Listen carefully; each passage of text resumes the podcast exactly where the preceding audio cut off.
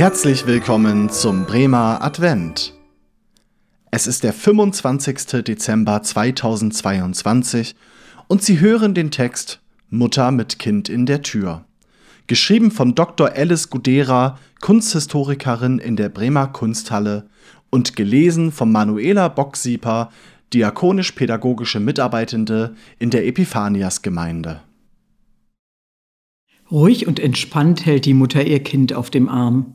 Sie schaut liebevoll und zufrieden auf ihren Nachwuchs, der in vollem Licht gezeigt ist und erwartungsvoll zu uns blickt. Wie ein Bild im Bild sind die beiden vom Türrahmen eingefasst, in dem sie stehen. Umgebende Mauern und Fenster sind angeschnitten, so dass nur ein kleiner Teil des Hauses zu sehen ist und wir dadurch den beiden ganz nahe gegenüber zu stehen scheinen. Unmittelbar werden wir von dem intimen Miteinander angezogen und merken, wie dem vermeintlich flüchtigen Augenblick der Zauber von universellen Empfindungen innewohnt.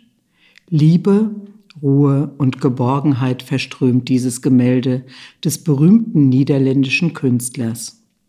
Adrian von Ostade, 1610 bis 1685, gehört zu den Meistern der Genremalerei und war weit über die Grenzen seines Landes bekannt.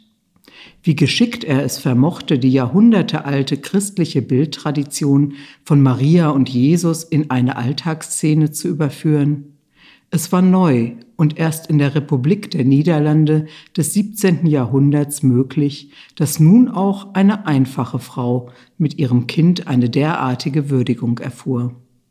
So handelt es sich nicht um ein Andachtsbild im christlichen Sinne und auch nicht um ein Porträt zweier Personen.